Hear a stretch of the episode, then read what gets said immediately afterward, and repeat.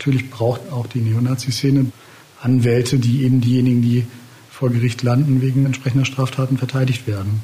Ich glaube, das kann eben durchaus eine Möglichkeit sein, zum Wachstum, zum Fortbestehen, zur Schlagkraft und so weiter der Szene beizutragen. Neonazi-Anwälte, die ja selber Neonazis sind, denen geht es vor allem darum, dass die erstmal einen Angstraum erzeugen vor Gericht, also durch bedrohliche Sprache, durch konkrete Angriffe wie Beleidigungen und auch gezielte Provokation. Und denen geht es natürlich auch im anderen Sinn darum, auch rechte Ideologie und neonazistische Ideologie im Gerichtssaal zu verbreiten.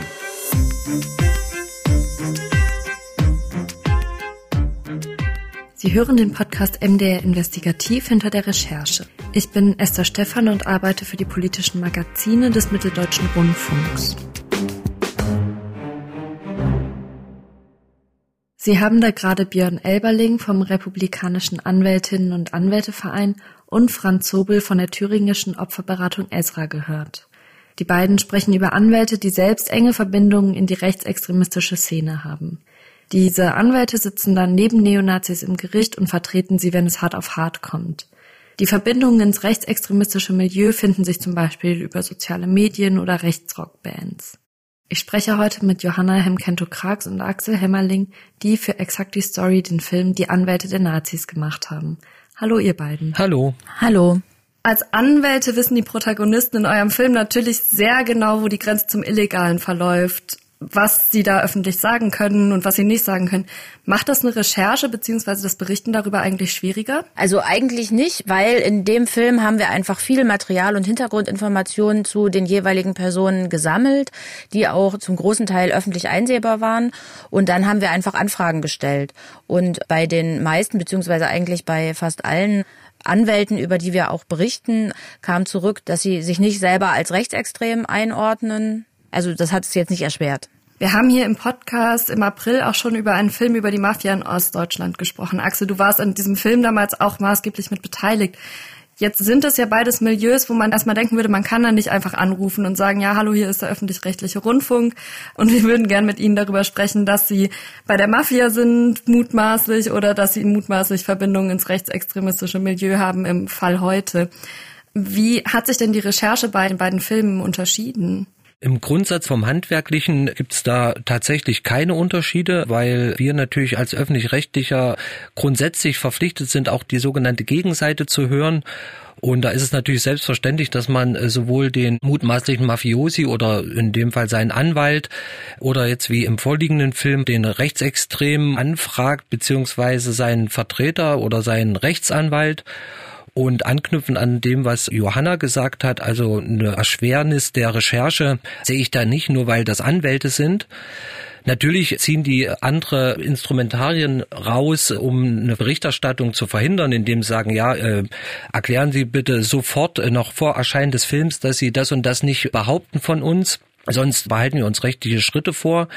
Also dieses Drohszenario ist natürlich da, aber das hat man eben von allen Anwälten, also ob die jetzt Rechtsextremisten vertreten oder selbst in der rechtsextremen Szene verankert oder aktiv sind oder ob die eben tatsächlich mutmaßliche Drangheta-Mitglieder vertreten.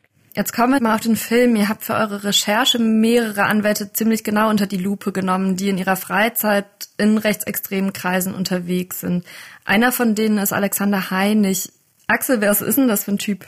Das ist eigentlich, wenn es nicht so ernst und so traurig wäre, eine lustige Begebenheit in unserer Recherche gewesen, weil unsere Recherche richtete sich erstmal vorrangig gegen Steffen Hammer, der in Halle einen Identitären vertreten hat, also ein Mitglied der rechtsextremen identitären Bewegung. Und da haben wir geschaut, wer ist denn der zweite Angeklagte, war ja auch einer aus dem Milieu, und wer verteidigt den eigentlich? Und da sind wir eben auf den genannten gestoßen und sagten, naja Mensch, der sieht ja nett aus, netter alter Herr, und haben einfach einfach wirklich zufällig mal geschaut, was hat der eigentlich so in seiner Vergangenheit gemacht.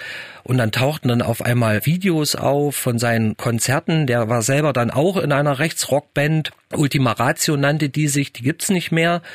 Aber je tiefer wir da gebohrt haben und geschaut haben, das reicht von tatsächlich direkten Blood and Honor Bezug, also die rechtsterroristische, rechtsextremes Netzwerk, das ja auch schon verboten ist in Deutschland, bis hin zu Lobpreisung von Ian Stewart, der Mitbegründer des Blood and Honor Netzwerks in England. Also da waren wir echt, wirklich muss man mal sagen, schockiert, weil man sieht's ihm halt einfach nicht an. Ja, der sitzt da nett und freundlich in seiner Ecke, sieht man dann ja auch im Film. Und je tiefer man bohrt, desto gruseliger wird sozusagen die Vergangenheit dieses Menschen. Uns hätte es ja auch interessiert, was er dazu heute sagt. Er hätte ja leicht und locker sagen können, ja, das war eine Jugendsünde, wie man es öfter mal hört in dem Milieu. Ja, genau, wenn es die Band jetzt auch nicht mehr gibt, dann kann es ja einfach sein, dass es erledigt ist. Richtig, kann man ja locker sagen. Es ist ja auch zu akzeptieren. Klar, Jugendsünden hat sicherlich irgendwann jeder mal gemacht. Aber Herr Heinig hat unsere Anfragen, mehrere Anfragen einfach unbeantwortet gelassen. Und dadurch, dass wir ja auch wieder die Verknüpfung haben zu diesen Identitären, die er da verteidigt hat und auch mit Herrn Hammer, mit dem er ja ganz offensichtlich zusammen mit Nicole Schneiders mal eine Kanzlei betrieben hat, muss man eben jetzt einfach unterstellen, ja, irgendwo hat er was mit der Szene noch immer zu tun. Jetzt weist ihr im Film aber ja auch darauf hin, was das Ganze dann vor allem am Ende im Gerichtssaal bedeuten kann. Dass es nicht einfach nur darum geht, okay, die Anwälte haben vielleicht eine rechtsextremistische Einstellung, aber das zieht sich dann ja natürlich bis auch ins Gericht. Wir hören mal einen O-Ton von Franz Zobel, den wir auch schon am Anfang gehört haben, von der thüringischen Opferberatung Esra. Na, es ist halt sehr einschüchternd. Ich habe auch Zeugenbeistand für Betroffene gemacht. Und du sitzt ja dann im Fokus von den Neonazi-Anwälten in diesem Saal, so dass die natürlich auch, also dich auch unglaubwürdig machen. Also zum Beispiel, da gab es den Vorfall, dass die Betroffenen immer erzählt, da hat der Franz mich begleitet. Und dann wurde halt auch, na ist das jetzt der Franz oder der Robert? Und es wurde halt versucht, die ganze Arbeit ins Lächerliche zu ziehen. Und das wirkt natürlich auch einschüchternd und auch diesen Namen zu wiederholen. Also auch immer wieder Franz, okay, wie genau und Franz Zobel und sich das dann so aufzuschreiben, das sind natürlich so bedrohliche Situationen. Jetzt kennt sich Franz Zobel in dem Milieu sehr gut aus. Was bedeutet das denn für die Opfer zum Beispiel von rassistischer Gewalt im Gericht am Ende? Für die Betroffenen von rechtsextremer Gewalt ist das natürlich eine ganz besondere Belastungssituation, wenn da nicht einfach nur in Anführungsstrichen ein Anwalt sitzt, sondern eben auch ein unter Umständen bekannter Rechtsextremist, eine bekannte Rechtsextremistin, wo der Ruf auch schon vorauseilt und die dann Fragen stellen können, die die Befragung in gewisse Richtungen steuern können und wo auch nicht klar ist, wo ist hier die Trennlinie zwischen Ideologie und Anwaltsberuf.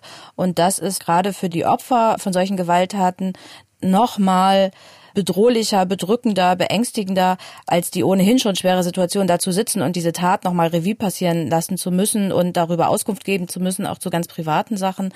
Und dann kommt noch dazu, dass die Anwälte ja logischerweise Akteneinsicht haben und auch die Mandanten dementsprechend und da unter Umständen Privatadressen von Zeugen und von Betroffenen drinstehen. Und da kommt es eben darauf an, ob zum Beispiel bei den Ermittlungen, gerade auch schon bei der Beweisaufnahme, den Betroffenen gesagt wird, dass sie zum Beispiel nur eine ladungsfähige Adresse sagen müssen und nicht ihre Privatadresse. Also dass die Privatadressen zum Beispiel gar nicht in die Akten gelangen. Das ist einfach auch eine Aufklärungssache der Ermittlungsbehörden. Behörden die dann am Ende in solchen Prozessen auch die Situation für die Betroffenen weniger belastend machen kann, wenn man eben nicht fürchten muss, dass die Adresse dann direkt in die Neonazi-Szene gelangt oder jedes Wort, was man sagt, dann öffentlich wird. Im Film berichtet ihr auch insbesondere über eine Feier vom Kirmesverein von Ballstedt in Thüringen im Jahr 2014. Da sind dann um zwei Uhr nachts auf einmal 15 Neonazis aufgetaucht und haben kurzerhand die Anwesenden angegriffen und sind dann auch ganz schnell wieder geflüchtet. Da konntet ihr auch mit den Opfern sprechen. War das einfach an die zu gelangen? Vor allem, wenn ihr gerade sagt, die haben natürlich in solchen Prozessen dann auch die Sorge, dass sie öffentlich bekannt werden und dann vielleicht nochmal erneut in Gefahr geraten. Grundsätzlich ist es natürlich immer heikel oder schwierig, an Opfer anzukommen, weil Johanna hat es ja schon dargestellt, die leiden ja unter dieser Tat. Es ist ja nicht so, dass man das mal abgeurteilt hat und dann ist das alles vergessen. In Waldstedt muss man sich das so vorstellen, die sind betroffene Opfer geworden und sehen die mutmaßlichen Täter beinahe täglich, wenn sie durchs Dorf laufen. Ja, Waldstedt ist ein ganz kleines Dorf irgendwo bei Gotha. Also das heißt, man muss sich da über den Weg laufen und da sind die natürlich deutlich in sich gekehrt, sind ja zum Glück von der Opferberatung betreut, von Esra werden sie betreut, aber die haben natürlich auch ein Misstrauen, auch ein Misstrauen, sich einfach zu öffnen, weil man durchlebt das ja immer wieder. Wir hatten die Gelegenheit, in diesen Saal zu gehen mit zwei der Betroffenen. Man sieht ja nichts mehr, ist ja alles neu gemacht worden, aber da merkt man schon, das arbeitet in den Betroffenen, auch diese Ungerechtigkeit, ja, dass man sagt, okay, da ist was passiert, man hat erkannt, die Täter identifiziert, es gab schon ein Urteil und dann wird das vom Bundesgerichtshof wieder kassiert wegen irgendwelcher Formfehler, um es jetzt mal zu verkürzen. Das ist eine zum Himmel schreiende Ungerechtigkeit für die Betroffenen und darum tun die sich natürlich auch sehr, sehr schwer, sich zu öffnen. Wir werben aber darum immer, weil da kriegt diese Tat natürlich, ja, ich sage mal ein Gesicht, ja, also oder einen Namen. Also es ist nicht einfach, da gab es einen Überfall, okay, abgeurteilt, fertig, sondern da stecken immer Schicksale dahinter, ja. Der junge Mann, der ins Krankenhaus musste mit einem Schädelbruch oder die junge Frau, die sich jetzt nicht mehr raustraut oder die umgezogen ist. Da ist ja Ballstätte nur ein Beispiel. Da sieht man ja tagtäglich diese Gewalt, die da erlebbar wird. Und wenn da Betroffene drüber reden, kriegt das ein Schicksal, da wird das Schicksal deutlich und darum ist das auch so wichtig, ja, auch wenn es natürlich schwierig ist und wir natürlich auch die Betroffenen verstehen, dass die natürlich nicht vor jede Kamera rennen wollen, ach ja, ein Glück, dass ihr mich mal fragt, so funktioniert's nicht. Also da braucht's schon Fingerspitzengefühl, da braucht's die Unterstützung von ESRA, von der Opferberatungsstelle, die da wirklich eine gute Arbeit machen, weil es eben so wichtig ist, darüber zu reden, um zu sagen, okay, das sind nicht einfach irgendwelche Menschen, die auf andere Menschen eingeprügelt haben, sondern das ist der, der und der und der hat sich genau den und den ausgesucht, aber nicht, weil er was angestellt hat, sondern weil er einfach an dem falschen Ort war in der Nacht. Mhm. Einer der Neonazis wurde im Gericht von Dirk Waldschmidt vertreten. Der ist in seiner Tätigkeit als Anwalt auch bekannter Rechtsextremist. Der taucht auch immer wieder auf, wenn es um Prozesse um mutmaßliche Neonazis geht. Johanna, ich fand es ist irgendwie interessant, wie der immer wieder aufploppt, oder? Nee, er bewegt sich seit Jahren in der rechtsextremen Szene vertritt auch immer wieder Mandanten aus der rechtsextremen Szene. Jetzt muss man dazu sagen, dass natürlich all diese Anwälte auch andere Mandanten haben, anderes Klientel vertreten, aber eben auch einige von denen, über die wir im Film berichtet haben, immer wieder große, auch prestigeträchtige, also medial bekannte Fälle. Und einer davon ist Dirk Waldschmidt, der hatte ganz am Anfang auch den äh, Stefan Ernst, den äh, Mörder von Walter Lübcke vertreten. Und ja, es ist kein Zufall, dass der immer wieder auftaucht. Der hatte Positionen in der NPD, ist auch bei der Neonazi-Kleinstpartei Der Dritte Weg als Redner aufgetreten und ist in der rechtsextremen Szene eben ein sehr beliebter Anwalt. Wie seid ihr auf den gestoßen? Einfach dadurch, dass ihr in der Recherche immer wieder über diesen Namen gestolpert seid? Ja. Wenn man jetzt große Neonazi-Prozesse wie zum Beispiel, also ich beziehe mich jetzt nicht nur auf Dirk Waldschmidt, aber wie den Ballstedt-Prozess oder den NSU-Prozess sieht, dann tauchen immer wieder die gleichen Anwälte auf weil die sich über Jahre in der Szene einen guten, in Anführungsstrichen, Ruf erarbeitet haben. Und auf die wird eben durch die Szene auch immer wieder gern zurückgegriffen, weil man sich ideologisch versteht, weil die Anwälte da eben routiniert sind in solchen politischen Prozessen auch, also wo Politik eine Rolle spielt. Und dementsprechend tauchen da immer wieder dieselben Namen und Gesichter auf. Und wir haben uns dann, ich glaube im letzten Jahr, nochmal im Zuge des Ballstedt-Prozesses überlegt, dass es eigentlich interessant wäre, mal über diese juristischen Vertreter einen Film zu machen, die eben in der Szene sehr beliebt sind und die auch selber eine rechtsextreme Ideologie vertreten. Es gibt natürlich auch Anwälte, die immer wieder in solchen Prozessen auftauchen und in der rechtsextremen Szene beliebt sind, ohne die Ideologie zu teilen oder sagen wir es mal so, ohne die Ideologie öffentlich zu teilen. Und dann gibt es eben Anwälte, die selber Positionen, Funktionen in der Szene haben. Also zum Beispiel, dass sie immer wieder als Redner auftreten, dass sie äh, Parteipositionen haben, dass sie sich in den sozialen Netzwerken, also wie in unserem Film gezeigt, zum Beispiel mit rechtsextremen Tätowierungen in rechtsextremer Szenekleidung ähm, präsentieren. Also diese Anwälte gibt es auch und auf die haben wir uns in dem Film fokussiert, auf die quasi in Anführungsstrichen offensichtlichen Beispiele. Und Waldschmidt spielte dann ja auch spätestens Ende Februar eine Rolle, als das Landeskriminalamt hier in Thüringen einen rechtsextremen Drogenring ausgehoben hat, beziehungsweise einen Drogenring, der vorrangig von den sogenannten Turonen getragen worden ist, zumindest von einem oder zwei der Führungskräfte der sogenannten Bruderschaft.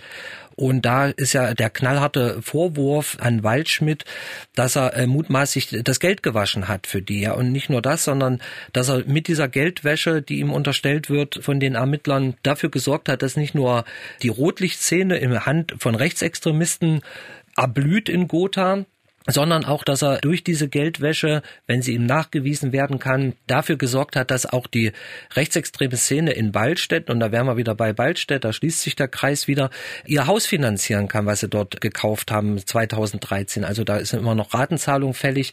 Und durch diese Geldwäsche, also durch dieses wieder in Verkehr bringen des inkriminierten Geldes, also das mutmaßlich über Drogen erwirtschafteten Geldes in den normalen Kreislauf, über, er hatte das so gelöst, wenn die Vorwürfe so stimmen, über äh, Scheinverträge. Also er hat äh, das Geld eingesammelt, hat dann das Geld wieder an Mitglieder der Bande ausgezahlt über sogenannte Scheinverträge, Arbeitsverträge, Gehälter. Und so hat er das wieder in den Kreislauf gebracht und die haben ihre Gehälter abgehoben und haben dann Raten bezahlt oder mal das bezahlt oder mal das bezahlt. Also eine klassische Geldwäsche eigentlich. Im Film erzählt ihr auch, dass es tatsächlich gar kein neues Problem ist, dass es rechtsextremistische Anwälte gibt dass es diese Szeneanwälte auch gibt. Könnt ihr noch mal erzählen, wieso das gerade in den 90ern auf einmal so wichtig geworden ist? ich glaube, dass die Neonazi-Szene bzw. die rechtsextreme Szene irgendwann an einen Punkt gekommen ist, wo auch gerade im Zuge dieser großen Demonstrationen in den 90ern, diese Worch-Demonstrationen, einfach ein Umgang zum Beispiel mit Medien, ein Umgang in Strafprozessen, Rechtsschulungen waren wichtig, um die Szene weiter zu professionalisieren. Also gerade nach der Wende hat sich die rechtsextreme Szene ja nochmal ganz neu aufgestellt und im Zuge dieser Professionalisierung war es wichtig, im Zuge von Demonstrationen zu wissen, wie verhalte ich mich gegenüber der Polizei, welche Rechte habe ich im Umgang mit Presse, und eben auch Verhalten in Prozessen. Das war wichtig damals und in dem Zuge hat sich dieses deutsche Rechtsbüro gegründet. Das war ein Zusammenschluss von Anwälten, die sich zur Aufgabe gemacht haben, speziell Mandanten aus dieser Szene zu vertreten und eben auch Rechtsschulung zu geben. Rechtsrockgutachten zum Beispiel, also wo versucht wurde, wie schaffe ich es, Tonträger zu produzieren, die dann eben nicht auf dem Index landen, sondern die wir weiterverkaufen können. Solche Dinge ja, Umgang mit Presse, Verhalten auf Demonstrationen, dann natürlich war es für die Szene angenehmer, dann Anwälte zu haben, die ideologisch näher stehen. Und ich glaube, das war der Impuls, eben diese Professionalisierung, diese Neuaufstellung nach der Wende, wo sich auch diese Anwälte verbunden haben bzw. organisiert haben. Genau, und das war ja dann immer verbunden auch mit der Radikalisierung, die Ende der 90er, Anfang der 2000er Jahre ja nochmal zugenommen haben. Da wurden ja auch die Unmöglichkeiten des Gesagten wieder ausgelotet. Ja, also da tauchten ja dann auf einmal anwaltlich beraten Sprüche auf wie Ruhm und Ehre der Waffen-SS. Ja, wo ein Urdemokrat sagt, um Gottes Willen, was rufen die da? Ja, aber es hatte vor Gericht halt keinen Bestand, das zu verbieten. Ja, und das hat natürlich auch eine juristische Vorgeschichte gehabt. Ja, also da wurde ja das schon, was darf man heutzutage sagen oder was darf man auch offen brüllen. Das wurde da ja schon angefangen, immer weiter zu erweitern. Und der Staat hat ja da auch reagiert. Ja, es gab natürlich Verbote. Ja, es wurden Vereinigungen verboten, mal stark und mal halbherzig. Aber da sind natürlich immer Juristen im Hintergrund, die immer genau das verhindern. Ja, die versuchen, okay, äh, was Johanna gerade gesagt hat mit den Tonträgern. Ja, dann müsst das halt so und so ausdrücken. Dann kann man es nicht verbieten. Dann ist dann so viel Interpretationsspielraum, dass es halt eine Meinungsäußerung ist oder dass das jetzt ja gar nicht den Holocaust verharmlost oder dass es jetzt keine Volksverhetzung ist. Ja, also man lässt sich ja dann immer diese Hintertürchen offen, dass man sagt, ja, das kann jetzt sein, dass so verstanden wird, war aber so nicht gemeint. Das ist ja übrigens auch eine Parallele, die wir bei der AfD immer mehr beobachten dürfen oder bei den Querdenkern oder wie sie sich alle schimpfen. Das ist ja nichts anderes, ja. Also immer diesen Raum, was man sagen kann, immer weiter nach rechts auszudehnen. Und das ging da los und das ist sozusagen vorgelebt worden und das wird jetzt immer mehr ausgedehnt. Und es ist schwer vorstellbar, dass sowas andere Anwälte oder Anwälte, die nicht mit dieser Szene sympathisieren, mittragen würden oder solche Beratungen machen würden. Wie schaffe ich es, dass eine CD mit einem offensichtlich rechtsextremen Inhalt so nicht auf dem Index landet oder solche Dinge. Eben dieses, was Axel eben gesagt hat, diese Sprüche. Dafür braucht es Anwälte, die sich der Szene auch persönlich verbunden fühlen, ideologisch. Und das tun diese Anwälte ja, der Björn Elberling vom Republikanischen Anwältinnen und Anwälteverein, der spricht ja tatsächlich sogar auch von Schulungen, die gegeben werden. Wie kann ich mich verhalten? Ne? Es ging damals natürlich einerseits um das Übliche, also eine Vernetzung von rechten Juristinnen und Juristen und eine Vernetzung zwischen den potenziellen Mandanten und den Anwältinnen und Anwälten. Aber ich glaube, dass ein Schwerpunkt auch sowas wie eine Schulung von den Kameraden war, eine Schulung, wie verhalte ich mich gegenüber Behörden, gegenüber der Justiz, aber auch durchaus eine Schulung zum Beispiel, wie verhalte ich mich gegenüber der Presse. Das sind Vorträge oder eben tatsächlich richtige, also Schulungen, zum Beispiel, wie verhalte ich mich auf Demonstrationen? Was mache ich, wenn ich im Zuge von äh, zum Beispiel einer Hausdurchsuchung, großes Thema in der rechtsextremen Szene, welche Rechte habe ich da? Wie kann ich mich da verhalten? Und da ist es eben ganz wichtig, solche Vorbereitungen zu treffen und die auch juristisch begleiten zu lassen. Und solche Leistungen bieten eben solche Anwälte an oder die eben dann gefragter Redner, gefragte Rednerin auf solchen Veranstaltungen sind. Also es gibt tatsächlich Vortragsveranstaltung zu dem Thema, was mache ich im Falle von einer Hausdurchsuchung. Johanna, du hast gerade schon gesagt, dass man natürlich nicht davon ausgehen kann, dass alle Anwälte, die Rechtsextremisten vertreten, selbst rechtsextremistisch sind. Gleichzeitig kann ich mir vorstellen, dass man sich natürlich auch Anwälte und Anwältinnen sucht, die eine ähnliche politische Einstellung haben wie man selber. Dann fühlt man sich ja auch so ein bisschen wohler, gerade wenn es um Prozesse geht, in denen die politische Einstellung diskutiert wird. Habt ihr eine Idee, wie groß das Problem ist? Also das lässt sich, finde ich, schwer in eine Größe einordnen. Das Problem entsteht dadurch, dass Anwälte eine privilegierte Berufsgruppe sind die zum Beispiel ein Zeugnisverweigerungsrecht haben, die Berufsgeheimnisträger sind, die eben nicht einfach so im Rahmen von Ermittlungen abgehört werden können, sondern da gelten ganz, ganz strenge Regeln, wann das erst passieren darf.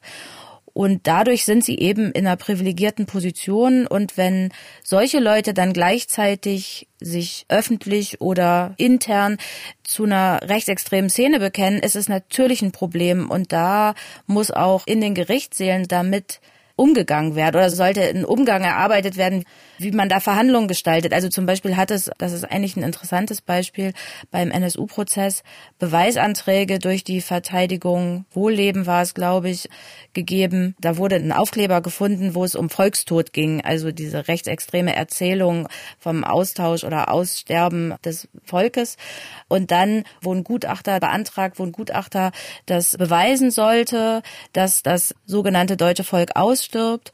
Und so können Anwälte in der Position, in der sie sind, auch Ideologie in so einen Prozess tragen, eine Ideologie in den Gerichtssaal tragen. Also das sorgt für mediale Aufmerksamkeit. So wird rechtsextreme Ideologie dann transportiert und es schüchtert natürlich auch die Zeugen und die Opfer ein. Und insofern würde ich das Problem jetzt nicht in irgendeine bestimmte Größe einordnen. Es gibt diese Anwälte und in so einem Prozess kann das eine ganz erhebliche Wirkung haben in jede Richtung.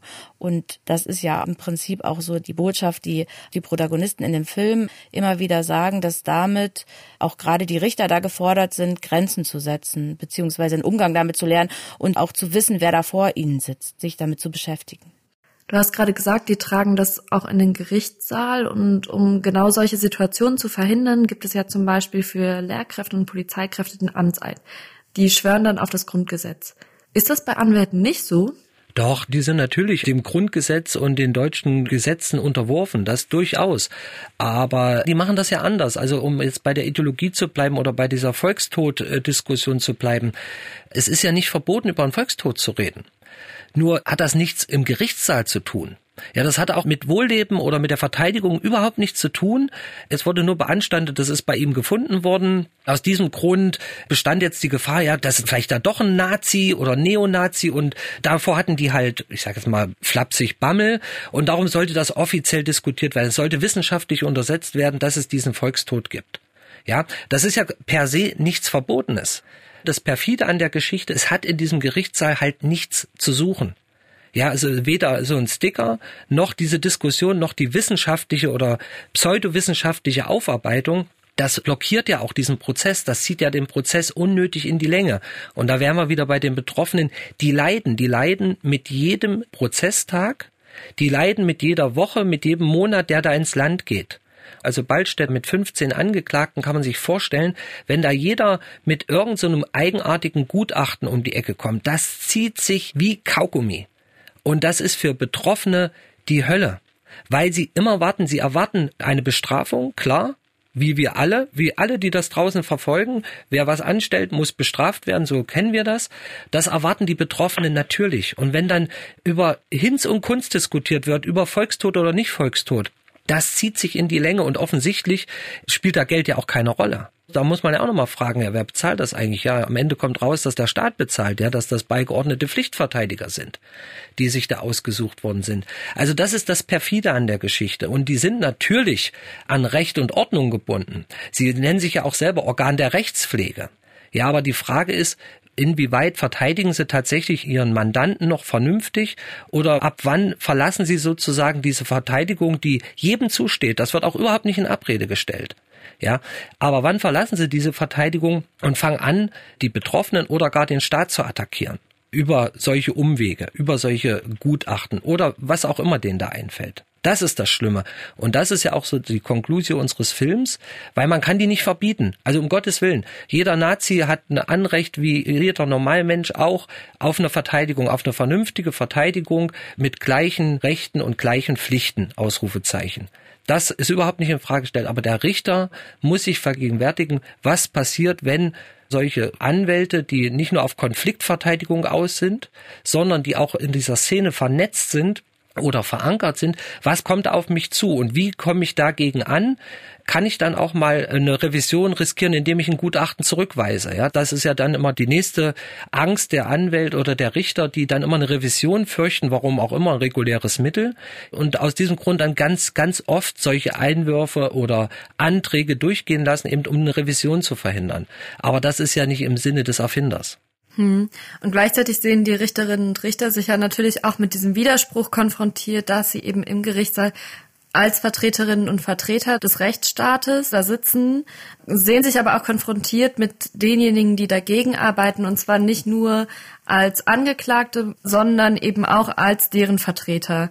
Gibt es eine andere Möglichkeit für den Rechtsstaat, außer dass wirklich Richterinnen und Richter da drauf geschärft werden, zu sehen, was im Gericht genau passiert? Also gibt es zum Beispiel die Möglichkeit für ein Berufsverbot? Nein, erstmal per se nicht. Wir sind ja keine Gesinnungsschnüffler.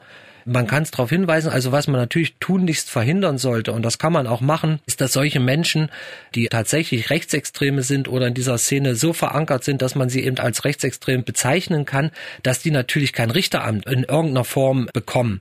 Ja, das gab's ja auch. Herr Dr. Bunzel, zufällig ist es nur aufgefallen, dass er schon auf dem Sprung ins Richteramt war. Kurz vor seiner Berufung zum Richter auf Lebenszeit ist seine Vergangenheit offen geworden und da konnte die bayerische Justiz gerade noch so den Bremsklotz reinwerfen. Das ist nicht auszumalen, was passiert, wenn solche Leute Richter werden, also Urteile sprechen.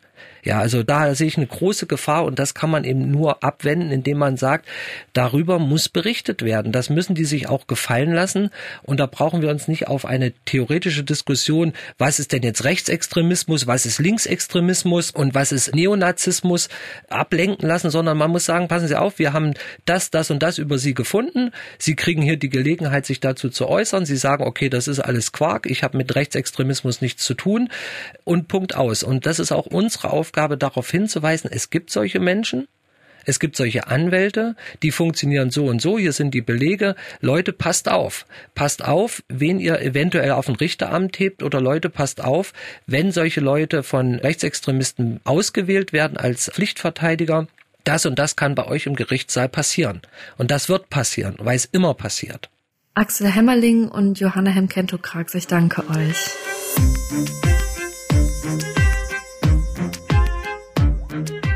Das war der Podcast MDR Investigativ hinter der Recherche. Feedback zu dieser und allen anderen Folgen können Sie gerne an investigativ.mdr.de schicken. In zwei Wochen, am 4. Juni, erscheint die nächste Folge dann auch schon wieder mit mir und in der spreche ich mit der Journalistin Jana Merkel. Es geht in der Folge um Alltagsrassismus und die Frage, was ausgerechnet eine Kindereisenbahn in einem Freizeitpark in Sachsen-Anhalt damit zu tun hat. Bleiben Sie bis dahin gesund und wir hören uns, wenn Sie denn mögen, in zwei Wochen wieder.